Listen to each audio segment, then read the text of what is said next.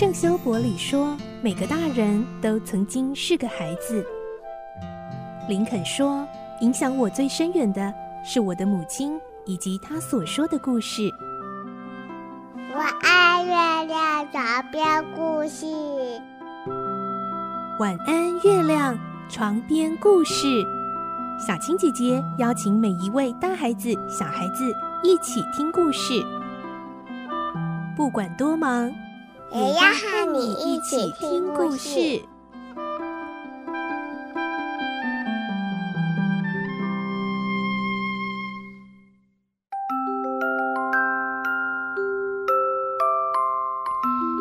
晚安，欢迎你和我们一起听故事。我是小青姐姐，我们继续听《孤雏泪》的故事。今天是十九集。上一集我们听到奥利弗被带回了费琴的贼窝，果然被他们狠狠地修理一顿。而这时候，南茜却再也看不下去，挺身而出保护奥利弗。所以今天我们会听到南茜为了保护奥利弗，更是不顾自己的性命安全，拼了命地阻止。费琴跟比尔对奥利弗的暴力行为哦，来听今天的故事。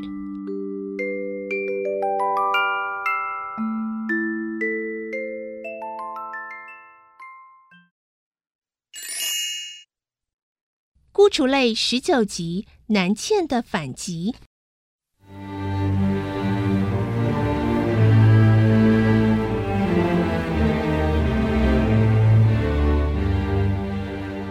我看不下去了，南茜喊：“这孩子会被你打死的。”南茜，费琴睁着恶魔似的红眼睛：“你想帮那小子吗？”不错，南茜的声音有点颤抖。奥利弗已经回来了，你还想要做什么？如果要杀他，就先把我杀掉好了，否则我一定会让你上绞刑台的。南茜走过去。扶起躺在地板上的奥利弗，南茜，费琴怒道：“你是怎么搞的？什么怎么搞的？”显然南茜不吃这套。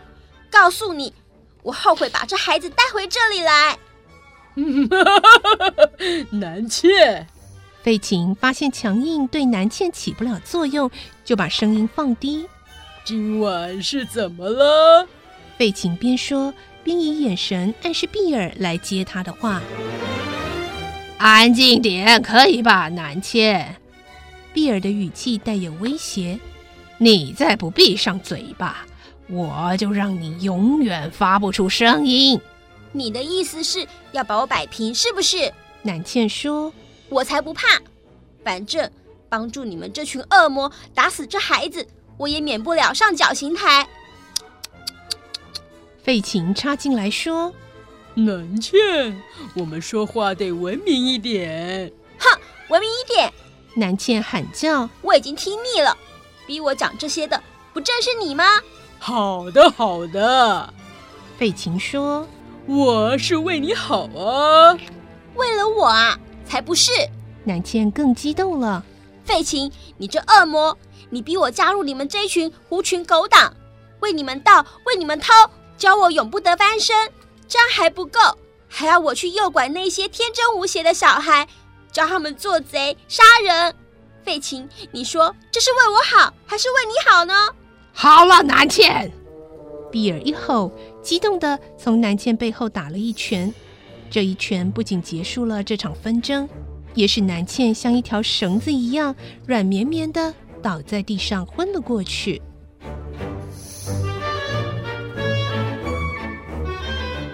现在好了，比尔冷冷的说：“他不会死吧，比尔？”费琴担心的问道。比尔说：“他只是昏过去而已。”哦，那我就放心了。费琴说：“你要知道，女孩和小孩一样，都是我做生意所需的工具呢。”接着，费琴拿出一套破衣服。命令贝兹带奥利弗去睡觉。我想他明天用不着穿这套漂亮的衣服，是吧？贝兹问。当然。费琴咧嘴一笑。贝兹把奥利弗带到阁楼上的一个房间后，催促道：“快脱下来，把这套少爷服装脱下来。”可怜的奥利弗只好乖乖地脱下布朗洛买给他的新衣服。贝兹把新衣服卷起来夹在胳臂弯里，离开阁楼，将奥利弗留在黑暗之中，随手把门锁上。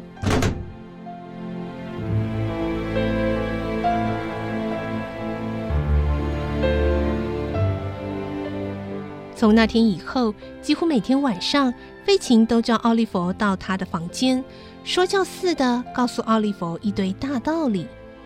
这天也不例外。奥利弗一进费琴的房间，费琴立即口沫横飞地告诉奥利弗，他是如何的对他好，并且说，在他的心目中，奥利弗是一个多么乖的孩子，并指责奥利弗不应该忘恩负义。丢下日夜关心他的朋友而一走了之，奥利弗只是静静地低着头听费琴讲话，因为奥利弗自从来到这里，已经有三四天没有吃饭了，饿得抬不起头来。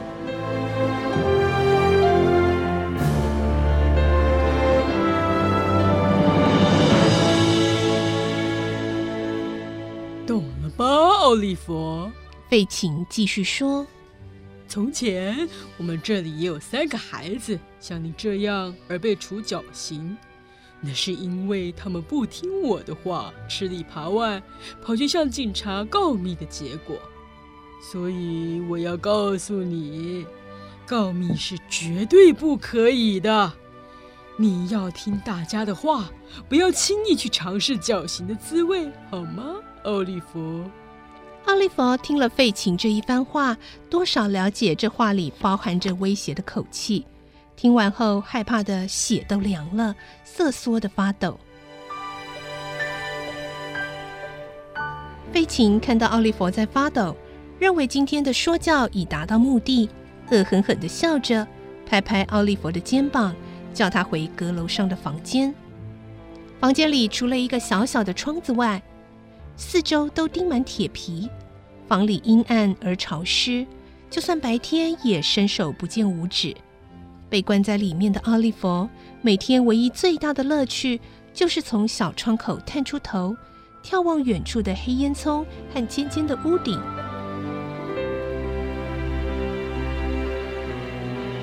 房里没有床，晚上奥利弗只能睡在满是蜘蛛网的角落里。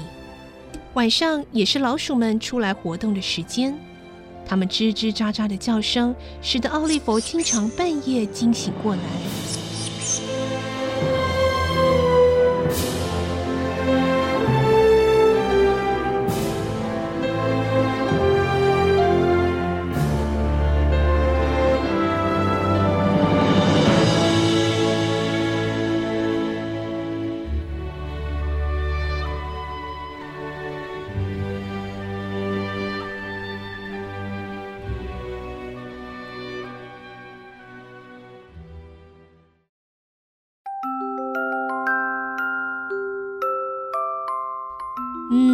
原来费琴跟碧尔留下奥利弗一条小命，是为了能够继续帮他们做坏事呢。今天的故事我们就先听到这喽，明天我们再继续来听孤雏类的故事，看看奥利弗还会有什么命运的变化呢？祝你有个好梦，晚安，拜拜。小朋友要睡觉了，晚安。